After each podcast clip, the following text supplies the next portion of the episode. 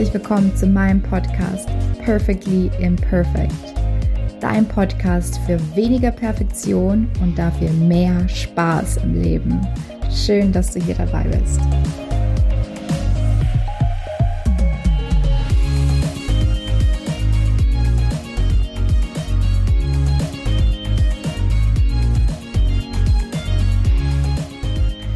Hallo, mein Lieber, meine Liebe. Schön, dass du wieder dabei bist, hier bei einer neuen Podcast-Folge. Und heute möchte ich aus gegebenem Anlass, weil es mich gerade selber betrifft, ähm, ja, diese Podcast-Folge mit dir teilen.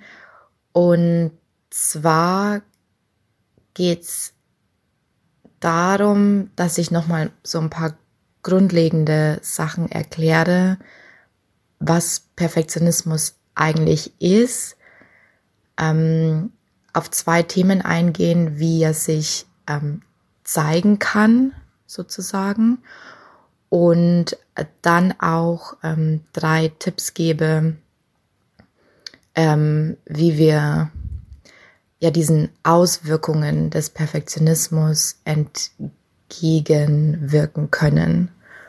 Ähm, ich glaube, so könnte man es ausdrücken, ja, genau. Und zwar ist es ja, ähm, ist dieses Thema Perfektionismus an sich ein bisschen irreführend, ja, weil das Wort heißt Perfektionismus, aber es geht ja nicht per se darum, alles perfekt zu machen.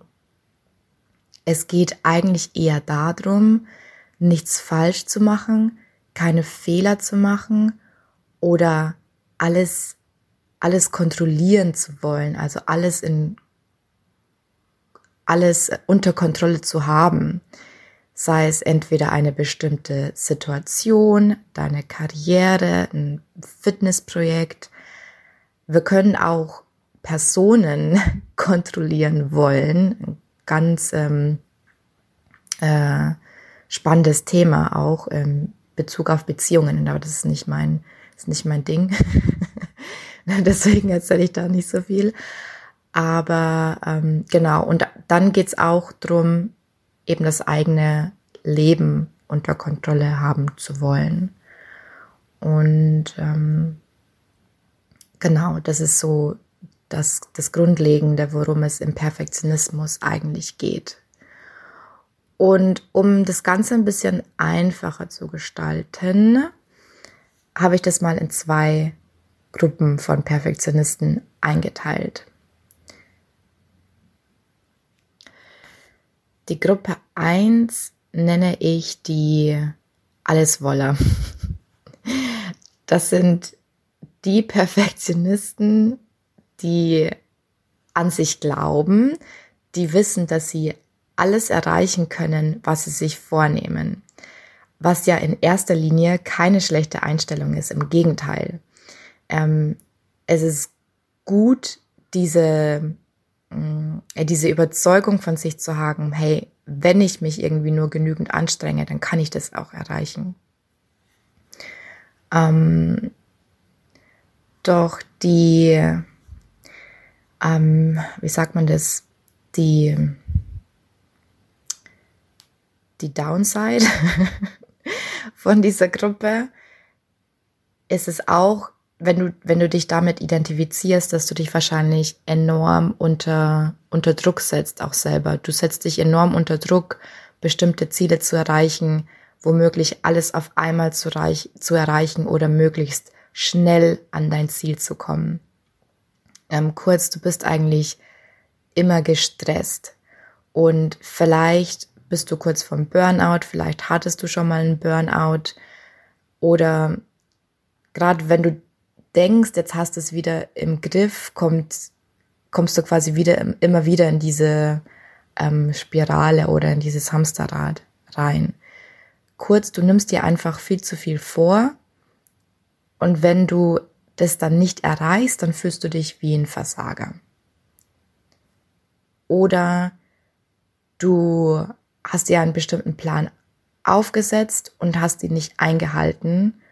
Und ähm, ja, schmeißt dann sofort alles über Bord, weil ähm, dieses eine Ding, das du falsch gemacht hast, in Anführungszeichen falsch gemacht hast, oder eben nicht so funktioniert hast, wie du es dir vorgenommen hast, dieses, dieser, dieses eine kleine Ding wird für dich so groß, dass du das, das, das eigentliche Endziel aus den Augen verlierst und dir denkst, ach, jetzt ist es eh schon alles egal. Ich glaube, wir kennen das alle, wenn wir irgendwie ähm, Diäten gemacht haben. So, ja, ab Montag esse ich gar nichts mehr. äh, genau. Montagmittag, hm, erstmal ein Stück Kuchen. Ähm, genau. Okay, also das war's zur Gruppe 1, die alles Woller, die, die alles wollen und ähm, alles auf einmal und alles ganz, ganz schnell erreichen wollen. Die Gruppe Nummer 2, ähm, und deswegen sage ich aus aktuellem Anlass, ähm, da fühle ich mich gerade irgendwie ja komplett zu Hause. Ähm, ist die, sind die Aufschieber, die Procrastinator. ähm, das sind, ist die Gruppe Perfektionisten, die in der Komfortzone bleiben oder Projekte nicht zu Ende bringen, sobald es ein bisschen schwieriger wird. Und dazu musst du dir oder dazu will ich dir folgende Analogie geben. Stell dir vor, du stehst vor einem Riesenberg und du willst an den Gipfel von diesem, von diesem Berg. Also der Gipfel repräsentiert dein Ziel sozusagen, ja. Und du siehst zwar diesen Gipfel, aber alles, an was du denkst, sind diese ganzen Hürden und Probleme, die auf dich zukommen könnten. Und auch hier will ich wieder kurz erwähnen, dass das an sich keine schlechte Angewohnheit ist, so zu denken. Ähm, wenn du zum Beispiel in einem Team arbeitest und gerade in diese Ausprägung von deinem Perfektionismus ähm, steckst, dann ist es gut, weil du damit sicherstellst, dass das Team nicht in irgendeine falsche Richtung geht, beziehungsweise auch alle möglichen Sachen berücksichtigt hat, ähm, damit dann auch die richtigen Entscheidungen getroffen werden können, beziehungsweise ein, ein guter Plan erstellt wird. Und ähm, das Problem ist meistens nur dann, wenn du zum Beispiel, ähm, so wie ich, selbstständig bist oder ähm, ja oder viel für dich alleine arbeitest oder alleine an Projekten arbeitest, sei es privat oder auch beruflich. Ähm, das kann dann dazu führen, dass du eben Aufgaben aufschiebst, beziehungsweise Projekte gar nicht erst angehst, weil du vor dir nur diese, nur diese, nur diesen Riesenberg siehst und diese, diese ganzen Hürden und Probleme und, ähm, ja, wie sagt man noch, ähm, Unangenehmheiten auch vielleicht, die dir da im Weg stehen könnten. Und deswegen fangst du es gar nicht erst an. Oder du bist vielleicht so losgegangen, bist auf der Hälfte von deinem Weg und ähm, das nächste, die, das nächste Hindernis steht da und jetzt denkst du dir, ach, wieder ein Hindernis. Mensch, ist das nicht ein Zeichen, dass ich aufgeben sollte? ähm, wenn du dich damit identifizierst, dann könntest du aktuell eben in diese Gruppe 2 gehören, die, die Aufschieber. Und es ist mir auch noch wichtig zu erwähnen, dass du nie voll Gruppe 1 oder Gruppe 2 bist, ja. Also ich kenne auch beide Ausprägungen an mir selbst. Und ähm, einmal bist du mehr in der Gruppe 1, einmal bist du mehr in der Gruppe 2. Das ist alles nur wirklich jetzt vereinfacht dargestellt, um dir das Thema so ein bisschen näher zu bringen. So, und was können wir jetzt nun tun, um dieses Mindset, das wir haben, ähm, ja, ein bisschen zu verändern, beziehungsweise vielleicht auch auszutricksen. das trifft es in dem Fall äh, vielleicht ein bisschen besser sogar. Ähm, ich gebe jetzt drei Tipps und ähm, ja, alle drei Tipps sind, ich möchte nicht sagen an der Oberfläche, aber diese alle drei Themen, die ich da jetzt anschneide, sind, haben natürlich wieder eine tiefere Ebene, aber das würde das ähm, ganze Folge hier sprengen. Ich glaube, das wären zehn Folgen an sich. ich gehe mit Sicherheit ähm, auf die einzelnen Themen, äh, Themen in späteren Podcast-Folgen noch ein bisschen genauer ein, ähm, damit du dir ein bisschen mehr darunter vorstellen kannst, beziehungsweise dann noch konkretere Tipps dir auch geben zu können. Mein Tipp Nummer eins ist dir dein Endziel zu visualisieren.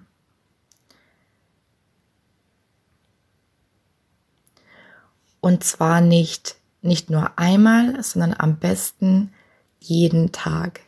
Also egal, was du dir gerade vornimmst, ob es Abnehmen ist oder ob du einen bestimmten, eine bestimmte Position erreichen willst, ob du dich selbstständig machen willst, was es auch ähm, sein sollte es liegt eine besondere Macht in der Visualisierung. Ich glaube, ich habe da mal schon kurz drüber gesprochen in einer von meinen vorherigen Folgen.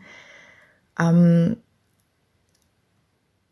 es ist der, der Trick 17 beim Visualisieren ist, dass du in dieses Gefühl hineingehst. Das heißt, du stellst dir vor, du hättest dein Ziel bereits erreicht.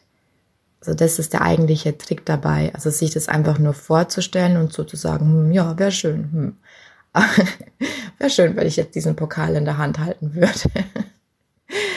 ähm, aber es geht wirklich um dieses Gefühl, ähm, dieses Gefühl ähm, herbeizuzaubern. Wie, wie ist es denn, wenn du dir diesen Pokal in der Hand hältst? Wie fühlst du dich dann? Bist du stolz? Äh, wie siehst du auch aus dabei? Also dir wirklich möglichst viele Details vorzustellen in diesem Szenario und in dieses Gefühl reinzugehen. Das ist Tipp Nummer eins.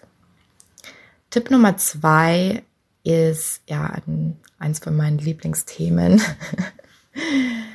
ähm, ich liebe es ja mittlerweile Pläne aufzustellen. Und das ist auch mein nächster Tipp an dich mach dir einen Plan.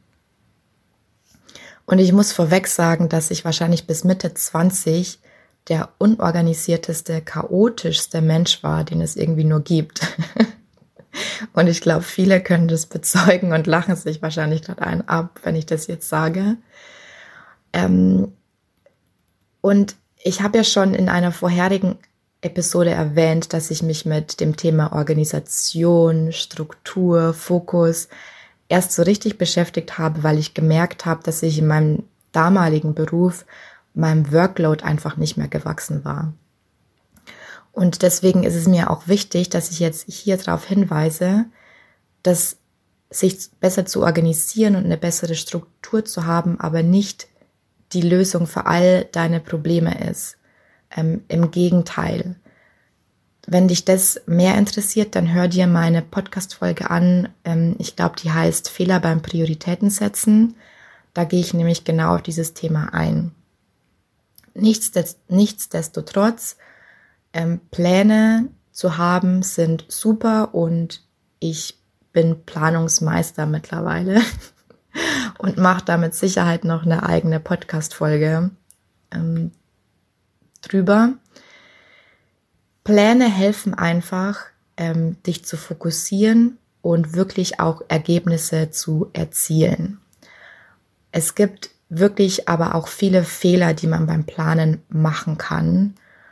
Und ähm, die kann ich dir jetzt nicht, nicht alle,